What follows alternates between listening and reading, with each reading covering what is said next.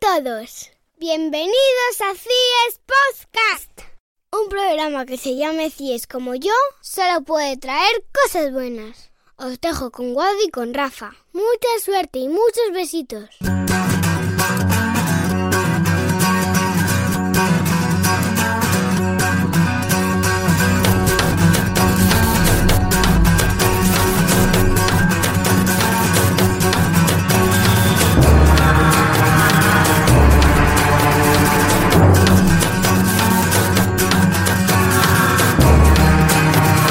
Muy bienvenidas y muy bienvenidos a este capítulo 1255 de CIESA Podcast. ¿Cómo estamos, Guada? Muy bien. Capitulazo, un día más aquí en el CIESA Podcast, en el día de hoy analizando toda la actualidad de la Celta con Rubén Rey, ya cada vez más cerca del partido, para que nos escuche cronológicamente, ante la Almería de este viernes, y llega Antonio García Teijeiro, llega la poesía CIESA Podcast con tres poemas y una canción. Con Antonio García Teijeiro y con Rubén Rey haremos este capítulo 1255 de CIESA Podcast.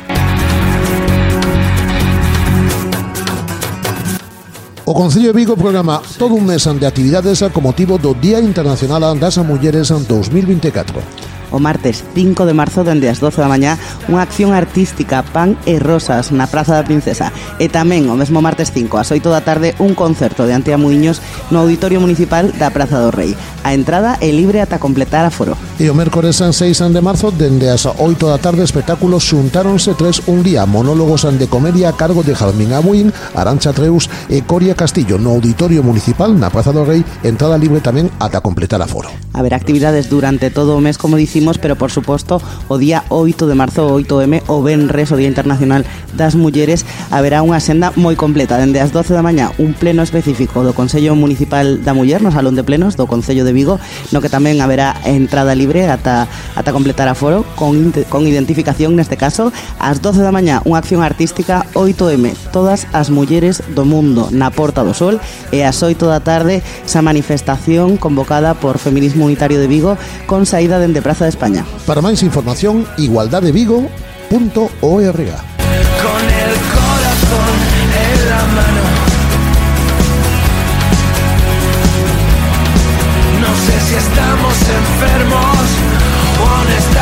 sanos. CIES Podcast con Rafa Valero y Guada Guerra. Hace 10 años, Renault abrió camino a los coches eléctricos. Hoy entramos en una nueva era con Renault Megane E-Tech 100% eléctrico, 220 caballos o 160 kilovatios. Ahora con entrega inmediata y 3 años de mantenimiento incluidos. Condiciones en Renault.es. Te esperamos en Talleres Rodosa, tu concesionario Renault y Dacia en Vigo, Nigrán, Cangas, Ponteareas y Ourense. Se tes máis de 65 anos, recibirás na casa por correo o novo carné máis 65. Mesmo pode que o recibirás xa. Con el poderás gozar de descontos, vantaxes e beneficios en aloxamentos turísticos, cultura, gastronomía e moito máis. O carné máis 65 non precisa activación e xa está en funcionamento. Tan só deberás presentalo cando realice o pagamento ou a reserva e aplicaránche o desconto de forma directa. Consulta todos os establecementos adheridos e resolve calquera dúbida na web carné65.xunta.gal. Un apoio maior pros que sode de lo noso maior apoio. Xunta de Galicia. Sabías que somos ata un 70% auga? Na provincia de Pontevedra, auga defínenos. Fainos extraordinarios. Por iso, os teus mellores momentos son 100% Rías Baixas. Turismoriasbaixas.com Deputación de Pontevedra.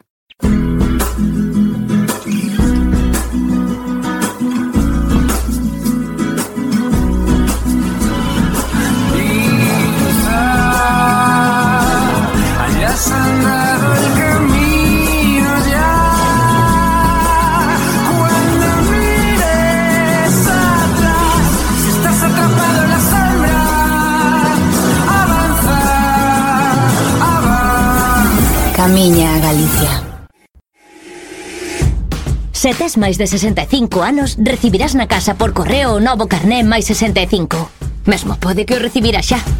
Con el poderás gozar de descontos, vantaxes e beneficios en aloxamentos turísticos, cultura, gastronomía e moito máis. O carné máis 65 non precisa activación e xa está en funcionamento. Tan só deberás presentalo cando realice o pagamento ou a reserva e aplicaránche o desconto de forma directa. Consulta todos os establecementos adheridos e resolve calquera dúbida na web carné65.xunta.gal. Un apoio maior, pros que sode lo noso maior apoio. Xunta de Galicia.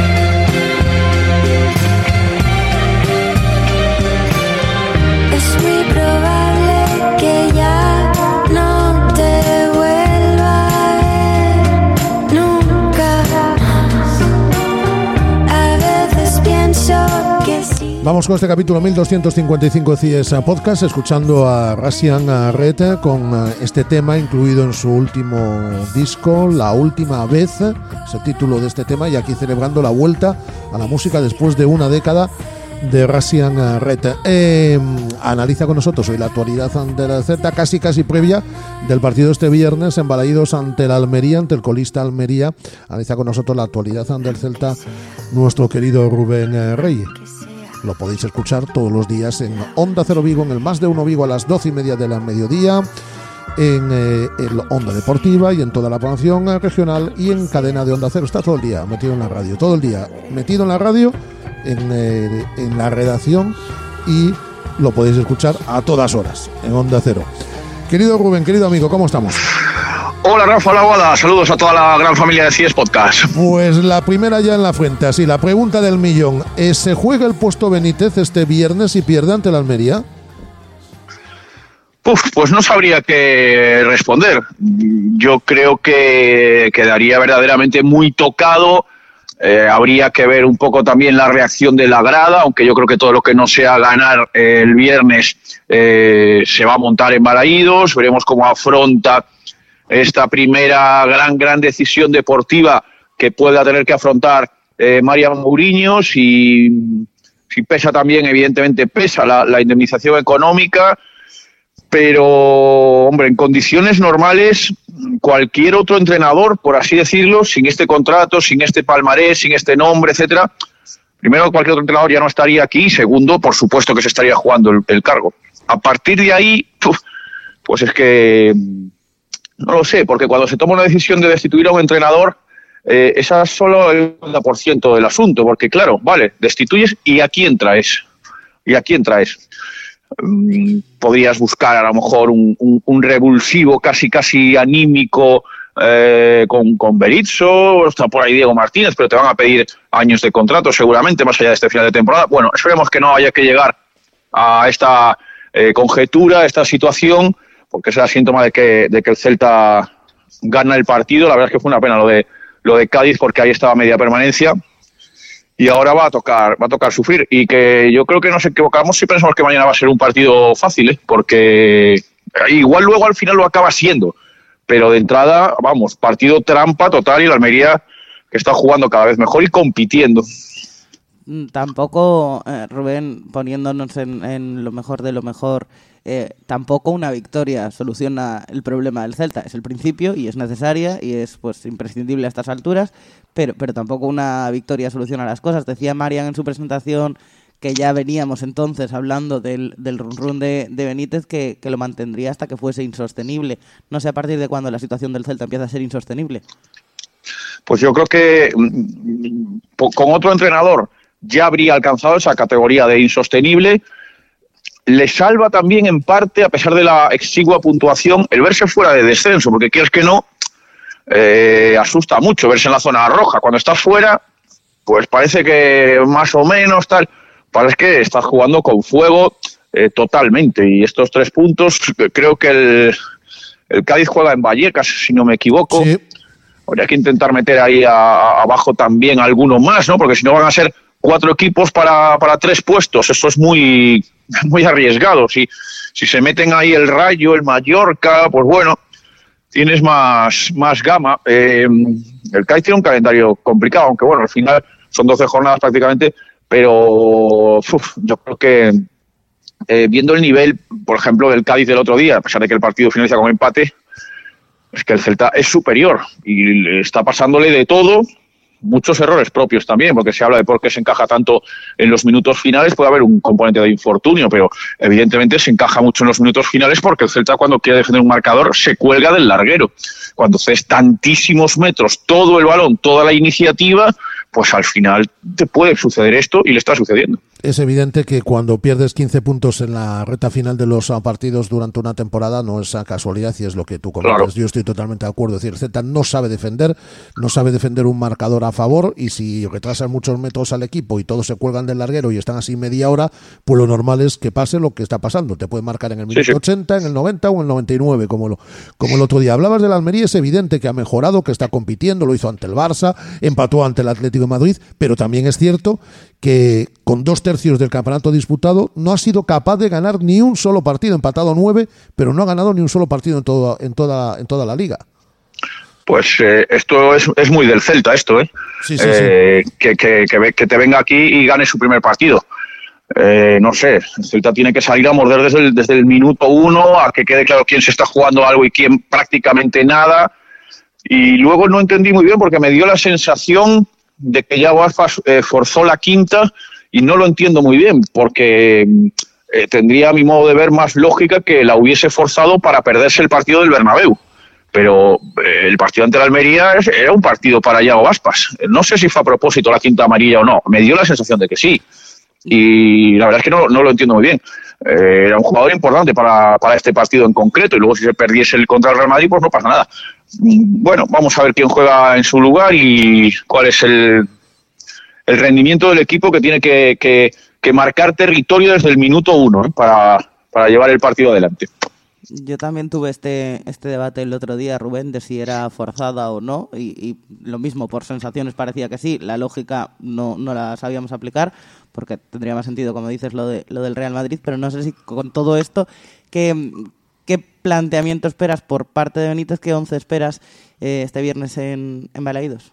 Yo espero eh, un once prácticamente idéntico al de, o muy, muy parecido al de Cádiz, quizás entre Mingueza en el lateral derecho para darle un poquito más de, de profundidad, que Mingueza, por cierto, eh, en la jugada del, del córner previo al empate del Cádiz, es decir, hay que jugar con un poco más de, de intensidad, de concentración, porque es que es un poco de chiste, ¿eh? te rematan con el balón botando con el pie en la frontal del área pequeña y, y- y los centrales mirando. Y hubo tres o cu- cuatro jugadas similares, incluido el gol, el primero, el de Juanmi.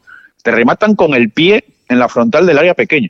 Bueno, a lo que vamos, entrará Dubicas, supongo, y no sé si volvería a Bamba, que bueno, el rendimiento de Lucas está siendo bastante aceptable. Así es que, bueno, vamos a ver por qué, por dónde tira Rafa Benítez, pero también otro interrogante para el partido de mañana es un poquito cómo va a estar cómo va a estar Balaídos, ¿eh? Porque hay un segmento, no es una opinión unánime, ni mucho menos, ni es un clamor, pero hay una, un- una línea de opinión muy significativa de que Rafa Benítez tiene que, que dejar de ser el entrenador del Celta. Totalmente. Eh, volviendo ya para finalizar a, a Iago, eh, yo también tuve la misma percepción que vosotros. A mí me dio la impresión de que estaba forzando la quinta cartulina amarilla.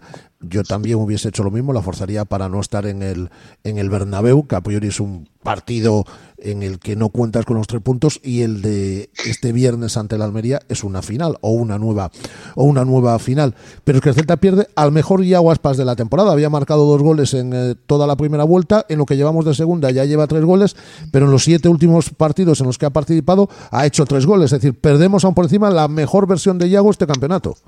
No, y además que en casa y fuera también, pero en casa ya algo tiene que jugar. Y en estos partidos donde, bueno, tampoco creo, donde tienes que llevar la iniciativa y atacar, evidentemente, y buscar la portería rival, pues Yago esté mejor o peor, que ahora está en línea, así que parece ascendente, pues es el que tiene más eh, clarividencia para ya no solo para el gol, sino para pues, esos cambios de, de orientación que hace, para ese juego entre líneas y tal.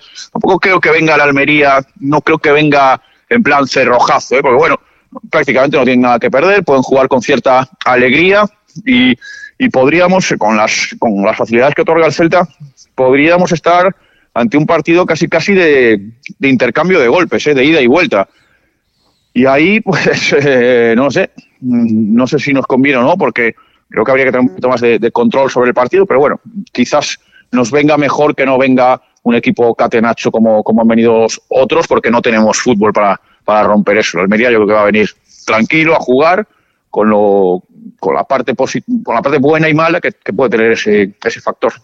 Pues ojalá los tres puntos se queden embalaídos. Buena falta nos hace en lo numérico para mantener cuando menos distancias con respecto a la permanencia, para que se tranquilice un poco también eh, la situación y el grado de crítica y de crispación con el entrenador, con, con eh, Rafa Benítez. Saldremos de dudas en, pocas horas. Este viernes, como decimos, embalaídos, 9 de la noche, llega el colista y el Celta tiene que ganar. No le queda otra que, que ganar para respirar, aunque sea mínimamente después del traspié del pasado eh, domingo en el partido ante el Cádiz, en el que volaron nuevamente dos puntos en la recta final. Todos los días a las doce y media en el Más de Uno Vigo podéis escuchar a Rubén eh, Rey, pero lo podéis escuchar también en el Onda Deportiva y en toda la programación regional y en cadena de Onda Cero y aquí, por supuesto, también está que es su casa, decía esa podcast. Querido Rubén, te mandamos un abrazo enorme, cuídate mucho.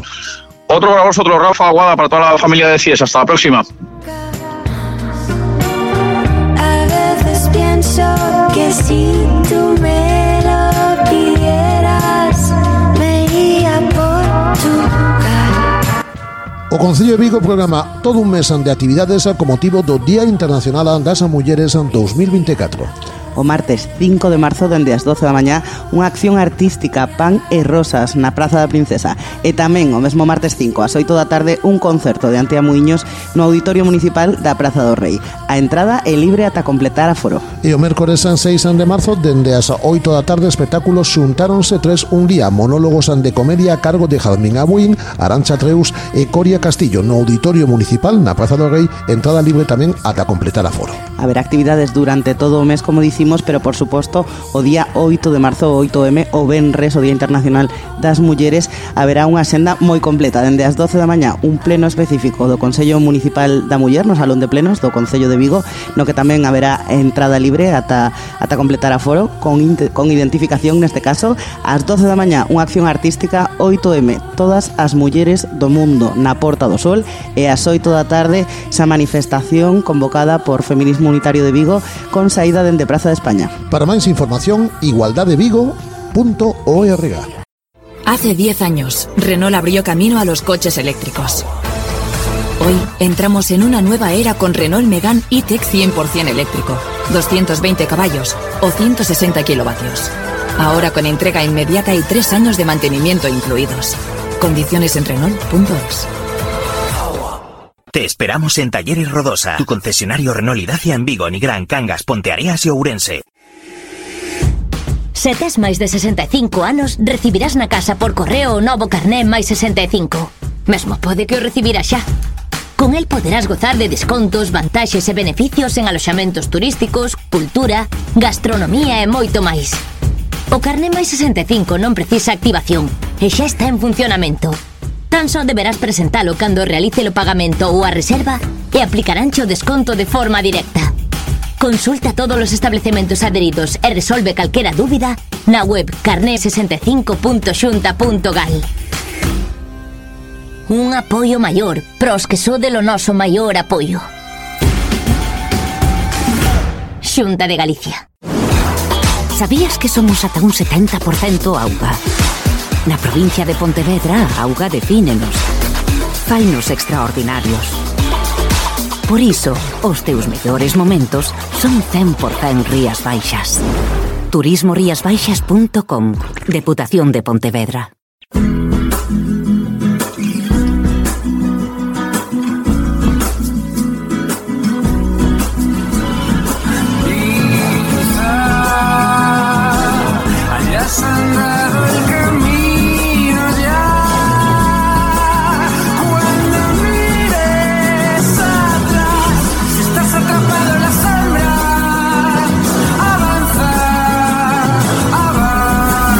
Camiña a Galicia.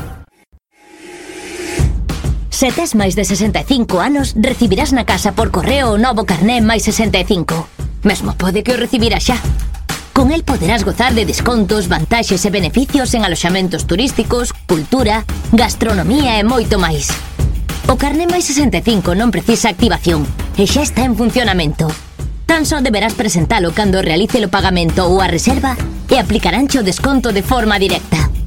Consulta todos os establecementos adheridos e resolve calquera dúbida na web carné65.xunta.gal. Un apoio maior, pros que sode lo noso maior apoio. Xunta de Galicia.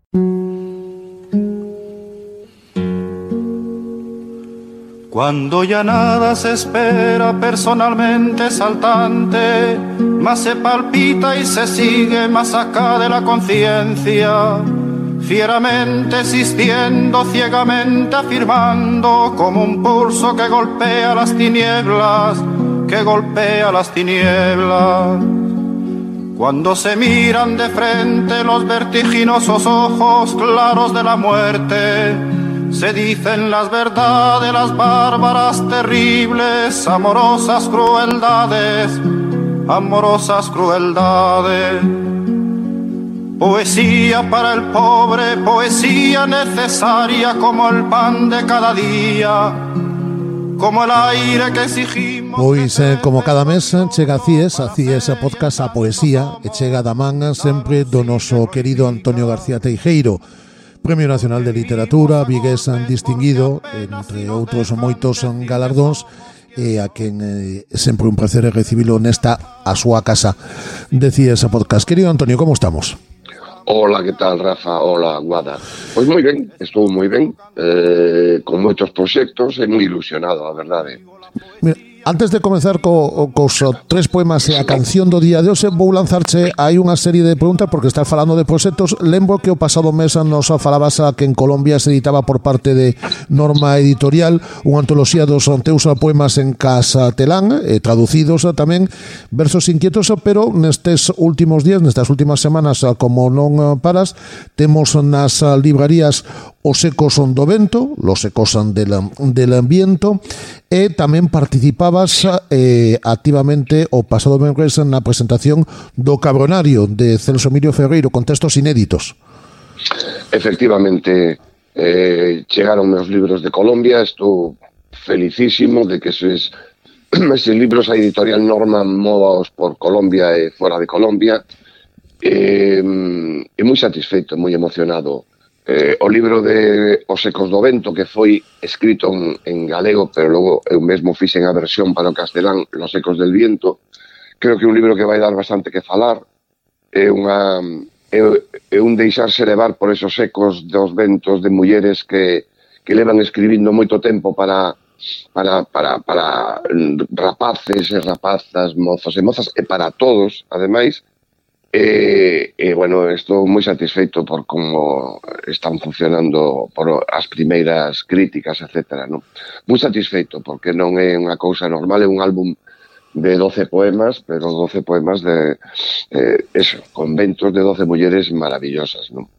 Eh, efectivamente, O Cabronario é un libro moi especial, un libro que non foi concebido no seu momento en libro, sino que foi unha recompilación de textos prohibidos, eh, bueno, eh, recitados, eh, lidos e escritos en la clandestinidade por Celso Emilio Ferreiro. Eh, e, bueno, eh, uniunos agora eh, Editorial Elvira, na nova liña editorial que, que ten que se chama Lusco Fusco, unha bella, un bello desexo do seu fillo eh, Xavier Ferreiro, que fixo un traballo magnífico de recopilación e de explicación, de contextualizar eses poemas moi duros, cuarenta e tantos poemas en castelán, e catro en galego, pois teñen como albo fundamental Franco, pois eh, o réxime franquista, o, o anteriormente o príncipe Juan Carlos, eh, Opus Dei, en fin, todo aquilo que durante moito tempo fixo de España unha ditadura cruel unha ditadura que abafou as liberdades. Por iso digo que, que bueno, un libro para min é un acontecimento, un acontecimento literario porque axuda a comprender a Celso Emilio en toda a súa amplitude. Pois aí queda esa eh, recomendación, esas recomendacións eh, imprescindibles para estas eh, semanas. E hoxe, eh, Antonio, de que imos falar? Que, que poemas imos recoller? Ben, hoxe imos falar dun poeta da chamada promoción dos 50, eh, enda que isto xa das promocións e as xeracións está sendo bastante revisado, como é José Agustín Goitisolo. José Agustín Goitisolo que, que foi sempre un, un poeta de que podemos decir que, que ten unha, unha aguda capacidade para a nota sarcástica e a sátira, unha sátira agre, que pode chegar bueno, a ser eh, despectiva, non? eh, comparte xeración ou promoción dos 50, finais dos 40, 50, con poetas tan reputados tamén como Carlos Barral ou mm, Ángel Crespo, José Manuel Caballero Bonal, José Ángel Valente ou Ángel González, entre outros. Non? Son eses poetas da posguerra eh, e ven que se lles nota mm, na súa poesía que, que, que empeza tendo un claro contido social, pero non deixa de, despois de eh, asumir ese lirismo propio dos poetas eh, importantes. Unha familia de, de escritores, ademais. Sí, unha familia de escritores eh, con dous eh, maravillosos, eh, extraordinarios e interesantes eh, narradores como son Juan Guitisolo e Luis Guitisolo. Eh, e José Agustín pois naceu poeta, no? Naceu poeta xa desde o principio, a cando naceu ala, no ano 1928 en Barcelona, eh, podemos dicir que, bueno, que ten unha obra poética conformada sobre todo polo seu contido moral, eh, social, estético, era unha obra, por outra banda, extensa, moi extensa, teño as obras completas e a poesía completa e un libro enorme de, máis de mil páxinas, eh, e moi variada, extensa e variada, porque eh, empeza sendo moi agre, pero despois pouco a pouco vai buscando outros camiños, anda que sin deixar nunca ironía, non? Eh, ademais, ese poeta que, que Paco Ibáñez popularizou, non? que popularizou con, con cancións tan fermosas como merece unha vez, me lo decía mi abuelito, o El Lobito Bueno, que supoño que, aquí imos escoitar hoxe. Sí. Eh, o propio Paco dedicoulle todo un CD posteriormente a, esas, a saída desas cancións, pois a, a súa poesía, porque ademais a poesía de, de José Agustín Goitisolo é unha poesía claramente autobiográfica, non? Pois, eh, se che parece, Antonio, imos ao co primeiro poema, logo eh, escoitamos o segundo, eh, como soemos a facer eh, en, antes do terceiro, escoitamos o tema seleccionado para o día de hoxe e pechamos xa cun último poema. Pero va, imos ao co primeiro que seleccionaches. Sí, o primeiro que seleccionei é eh, o tan coñecido na voz de Paco Ibáñez que Palabras para Julio, pero Paco cando montou esta esta mm, esta canción eh, prescindiu de, de, de determinadas estrofas. Eh, axustou aquilo que lle iba moito mellor para, para, para, para ser unha canción como el quería, pero claro, o poema é máis amplo e, eh, e, eh, e vou, no, vou no ler. Chámase Palabras para Julia e di así Tú no puedes volver atrás porque la vida ya te empuja como un aullido interminable. Hija mía, es mejor vivir con la alegría de los hombres que llorar ante el muro ciego. Te sentirás acorralada, te sentirás perdida o sola. Tal vez querrás no haber nacido. Yo sé muy bien que te dirán que la vida no tiene objeto, que es un asunto desgraciado. Entonces siempre acuérdate de lo que un día yo escribí pensando en ti, como ahora pienso. Un hombre solo, una mujer, así tomados de uno en uno, son como polvo, no son nada. Pero yo cuando te hablo a ti, cuando te escribo estas palabras, pienso también en otros hombres. Tu destino está en los demás, tu futuro es tu propia vida, tu dignidad es la de todos. Otros esperan que resista, que les ayude tu alegría, tu canción entre sus canciones. Entonces siempre acuérdate de lo que un día yo escribí pensando en ti como ahora pienso. Nunca te entregues ni te apartes junto al camino. Nunca digas no puedo más y aquí me quedo. La vida es bella, tú verás como a pesar de los pesares, tendrás amor, tendrás amigos. Por lo demás, no hay elección, y este mundo tal como es será todo tu patrimonio. Perdóname, no sé decirte nada más, pero tú comprende que yo aún estoy en el camino. Y siempre, siempre acuérdate de lo que un día yo escribí pensando en ti, como ahora pienso. Era, es, un poema eh, precioso, era dedicado a, a su hija. eh, Y tenemos además, a Antonio, esa, esa canción de los suaves que hace que ahora esto se cante pues desde verbenas hasta cierres de fiesta. Sí, sí, es, efectivamente, es curioso, ¿no? Es curioso cómo realmente eh, esa canción trascendeu, trascendeu eh, barreiras de todos os estilos e chegou a, a moitos a moitos espazos, non? Moitos universos. E iso está moi ben, porque a poesía ten a forza a forza que ten. Eh, esta canción, como as cancións de, de, de, de José, eh, as, os poemas de José Agustín Moiti solo postos en música, teñen unha forza enorme, trascenden moitísimas barreiras, como digo, e, e, e sempre están de moda, porque el era un crítico, pero un home moi sensible que sufriu moito, non? Absolutamente. Pois, eh, si che parece, eh, Antonio, imos co segundo poema que seleccionaches para o día de hoxe. Sí, eh, o segundo poema mm, ten relación moi importante, moi importante, con algo que marcou a José Agustín Goitisolo eh, nas épocas da guerra, sendo un neno. Eh, sendo un neno, morre a súa nai tráxicamente vítima dun bombardeo durante esa guerra civil. E iso non deixa non deixa indiferente ao, ao poeta, rompe eh, o mundo da súa infancia e marca e critica o entorno exterior mediocre o carácter asfixiante da sociedade contra que se revela a través eh, da denuncia. Non? Entón este é un poema moi mm, como, como todos os que forman os que forman eh, o libro El Retorno eh, que está dedicado a súa nai, a la que foi Julia Gay, di el. E entón, ben, vou ler este poema que di El jardín, que se titula, perdón, El jardín era sombra. Yo recuerdo tus ojos cuando hablabas del aire, porque el cielo venteaba en tus pupilas. Yo recuerdo tus manos, hace frío, arropándome al lecho como copos de nieve enamorada. La luz era contigo más clara, la alegría en tu boca era tu boca, y el jardín era sombra, porque cuando decías jugar en el jardín, nos cubrías de un tenue perfume de enramada. Que maravilla.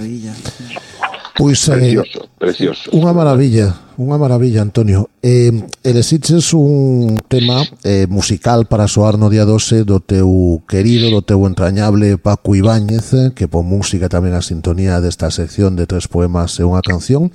El Lobito Bueno, eh, o tema que elexiches. Sí, é, eh, é o poema Érase unha vez. Bueno, é un problema, eu creo que é, é unha canción, un poema convertido en canción é unha canción que se canta en moitos sitios diferentes, non? Eu a meus fillos cantaballes, cantaballes esta canción, meu fillo canta a miña neta esta canción, é unha canción que moita xente utilizou nas aulas, unha canción que utilizou eh, pois eso, nas casas, a hora de dormir, a hora de, de festexar algo cos pequenos, non? Pero é un poema que que todo, todo, todo ironía, é un poema breve, moi claro, que presenta pois eso, a contradicción non eh, dos modelos humanos. Non? A contradicción a eses modelos humanos que todos temos, a bruxa mala, eh, o vito malo, pois aquí é todo ao revés, non? É, é o mundo, realmente é o mundo ao revés, non? Mm, ven sendo un deseo para salientar que, que, que o mundo funciona ao revés, ao contrario, pois do que debería, non? E no fondo, no fondo, pois non deixa de ser un soño que, que esas cousas en algún momento cambien. Pois por aí van as cousas que sendo tan infantil e tan profundo. Pois imos eh, escoitar o tema.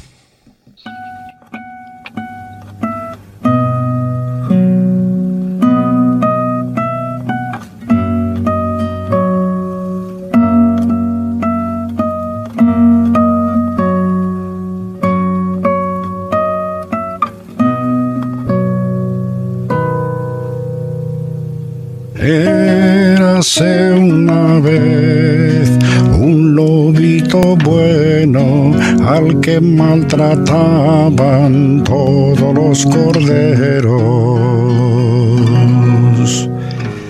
Érase una vez un lobito bueno al que maltrataban todos los corderos. Y había también un príncipe malo, una bruja hermosa y un pirata honrado. Y había también un príncipe malo, una bruja hermosa y un pirata honrado. Todas estas cosas había una vez cuando yo soñaba un mundo al revés. Todas estas cosas había. Antonio, é unha canción eh, de cuna en toda regra.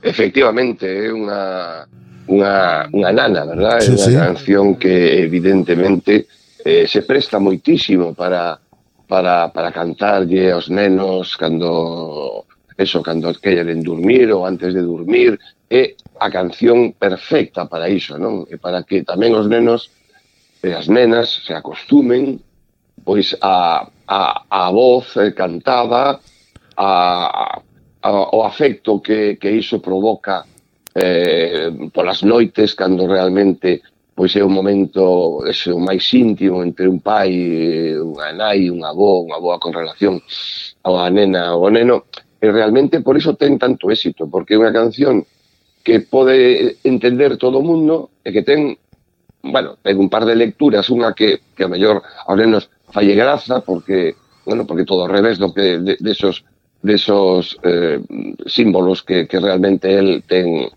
eh, asumidos, fallé gracia, pero ao mesmo tempo uh, di moitas cousas, non? E entón, eh, desas, desas cancións que, que, que acunan, non? Que, que, que, que, que, que, que serven para, para, para unir, serven para unir. Eu recordo a miña neta cantarlle esa canción eh, que sendo moi pequena cando viña, non? Porque claro, ainda por riba ven cando ven.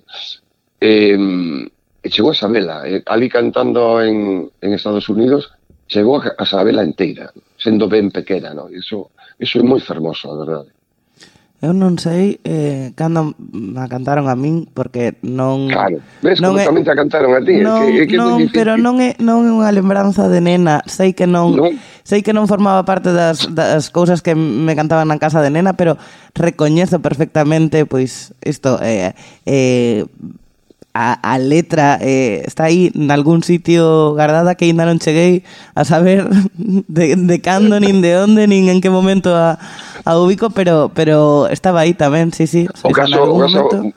Guada é que realmente a ti se se fixo absolutamente eh, se te fixo absolutamente familiar, normal, eh, familiar, sí, coñecida, sí. Eh, sí, sí. E, pasa moi, e pasalle a moitísima xente, non? A xente coñece esta canción. Eu, por exemplo, cando daba cursos para mestres e tal e cual, ou cando en algún algún máster que dei para mestres latinoamericanos, cantaba esa canción e, e que coñecían, non sei por qué, pero coñecían, bueno, sí sei por qué, porque é canción que voou muitísimo e saiu do disco, pero realmente é unha canción moi asumida por todo o mundo como algo fermoso, non? Totalmente. E iso é precioso que, que, que iso ocurra, que isto ocurra coa poesía e coa música sinxela, en plan, como dicía eh, Rafa, en plan eh, Lana, eh, eh realmente eh, realmente chega chega moi dentro, é unha canción que dá gusto cantar. Unha preciosidade, certamente. Eu quero dicir, eh, sí. chegado a este punto, que para mí un dos momentos hermosos da miña vida foi cando viñeron Papi Ibáñez e José Agustín Oitisolo a Vigo a facer o seu o seu eh, o seu espectáculo de recitado e cantado que fixeron no Teatro García Barón eh, que viñeron, viñeron xantar a nosa casa. Eso para min foi algo precioso poder compartir pan e mantéis, como se soe dicir, con, con José Agustín Goitisolo aquí, non? Eh, recordo que Susi fixera unhas vieiras riquísimas e se, se chupaba os dedos. E recordo ese carácter melancólico de José Agustín de irónico, muy irónico e ao mesmo tempo uh, humorístico. ¿no? recordo, facía unha imitación de, de Humphrey Bogart co, co, co pitillo na boca que foi, foi era para esmendellarse de risa. Non? Foi precioso aquel día, é eh, algo que gardo no meu interior cunha, cunha emoción tremenda e eh, cando aparece a figura de José Agustín Goitisolo algo dentro de mí se remove que le dice a compartirme ese mantel con, con eh, xente tan, tan, tan talentosa. Eh, rematamos con un último poema de José Agustín Goitisolo que seleccionaches para, para o día de hoxe, Antonio. Pois pues sí, eh, este poema que seleccionei hoxe eh, pertence ao libro Salmos al Viento de 1958 que é unha autobiografía do poeta. El mesmo fai unha autobiografía eh, moi irónica, mm, moi precisa, é moi agradable de ler e axuda para que, porque ten tamén o seu humor, pero axuda a comprender un pouco, perdón, a, a, a lírica de, de, de, de José Agustín. Se inicia con, o poema chamase Autobiografía, e in, iníciase con un salmo, Salmo 88,16, que di o salmo, Fui un mísero afligido desde mi mocedad, siempre lleno de espanto, lleno de tristeza. Ese o salmo. E agora comeza o seu poema José Agustín deste xeito. Cuando yo era pequeño estaba siempre triste y mi padre decía mirándome y moviendo la cabeza, Hijo mío, no sirves para nada.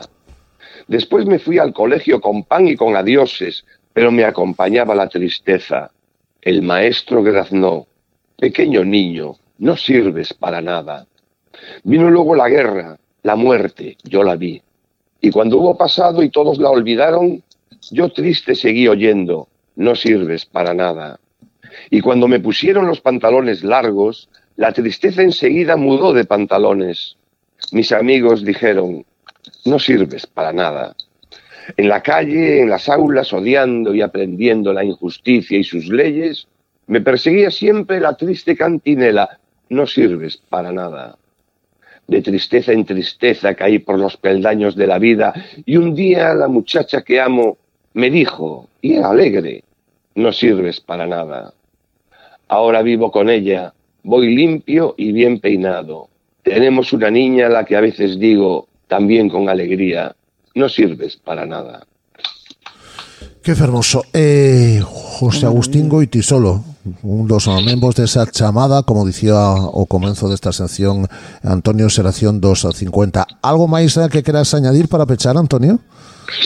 Nada, pois eh, reiterar a necesidade da poesía na nosa sociedade. Todos sabemos o que está pasando, E non falo só da sociedade española, sino da sociedade a todos os niveis. Todos seguimos, todos sabemos o que está pasando, todos sabemos o que está pasando en Palestina, todos sabemos o que está pasando en Ucrania, todos sabemos esas tremendas, eh, tremendos conflitos que o que único que están facendo é eh, que o ser humano sexa unha bestia en vez de un ser eh, cariñoso. Entón, bueno, eh, sempre agradecervos non? Que, que no CIES Podcast tan variado e que ten tantas cousas que haxa sempre ese oco para a poesía, porque porque para mí é unha satisfacción poder eh, falar de poesía con vos e, e que saian ao aire pois determinadas determinados poemas porque dentro da nosa sociedade, dentro do noso día, do noso día a día que haxa un período de tempo para que a xente poida reflexionar alrededor da, po da palabra poética, a min pareceme non só é fermoso, eh, non só eh, lírico e afectivo, senón tamén necesario. Pois nos agradecidos son de poder contar contigo cada mes a abrir esta, esta mm, xanela a, a poesía con estes tres poemas, unha canción en eh, Ciesa Podcast, un placer contar coa figura de Antonio García Teijeiro acompañándonos dende o principio neste proxecto de Ciesa Podcast. A vindeiro mes, querido amigo, coídate moito. Moitos bicos, Guada, moitos bicos. Rafa, moitas gracias e vos tamén. Como el aire que exigimos trece veces por minuto para ser y en tanto somos dar un sí que glorifica. Porque vivimos a golpes, porque apenas si nos dejan decir que somos quien somos. Nuestros cantares no pueden ser sin pecado un adorno. Se tes máis de 65 anos, recibirás na casa por correo o novo carné máis 65. Mesmo pode que o recibira xa. Con el poderás gozar de descontos, vantaxes e beneficios en aloxamentos turísticos, cultura, gastronomía e moito máis. O carné máis 65 non precisa activación e xa está en funcionamento. Tan deberás presentalo cando realice o pagamento ou a reserva e aplicaránche o desconto de forma directa. Consulta todos os establecementos adheridos e resolve calquera dúbida na web carné65.xunta.gal. Un apoio maior pros que so de lo noso maior apoio. Xunta de Galicia. Hace 10 años, Renault abrió camino a los coches eléctricos. Hoy entramos en una nueva era con Renault Megane E-Tech 100% eléctrico, 220 caballos o 160 kilovatios. Ahora con entrega inmediata y tres años de mantenimiento incluidos. Condiciones en Renault.es. Te esperamos en Talleres Rodosa, tu concesionario Renault y Dacia en Vigo, Nigrán, Cangas, Ponteareas y Ourense. Sabías que somos ata un 70% auga? Na provincia de Pontevedra, auga defínenos. fainos extraordinarios. Por iso, os teus mellores momentos son 100% Rías Baixas. turismoriasbaixas.com Deputación de Pontevedra. Se tes máis de 65 anos, recibirás na casa por correo o novo carné máis 65. Mesmo pode que o recibira xa. Con el poderás gozar de descontos, vantaxes e beneficios en aloxamentos turísticos, cultura, gastronomía e moito máis. O carné máis 65 non precisa activación e xa está en funcionamento. Tan só deberás presentalo cando realice o pagamento ou a reserva e aplicaránche o desconto de forma directa. Consulta todos os establecementos adheridos e resolve calquera dúbida na web carné65.xunta.gal Un apoio maior pros que sode o noso maior apoio. Xunta de Galicia. Estamos tocando el fondo, estamos tocando el fondo. Maldigo la poesía concebida como Pues con estos tres poemas unha canción de Antonio García Tejiro poñemos o punto final a este capítulo 1251 de Ciesa Podcast el mejor análisis del Celta hoy con Rubén Rey y Antonio García Tejiro con estos tres poemas e unha canción. Mañana cuando queréis escucharlo llegue el capítulo 1256 de Ciesa Podcast. Lo podéis escuchar cuando queráis cuando os dé la gana porque están todos colgados en nuestra página web y en la aplicación de Ciesa Podcast. Un placer Guada. Un placer. Adiós. Adiós, adiós, adiós, adiós. Me ensancho, me ensancho. Quiero daros vida, provocar nuevos actos.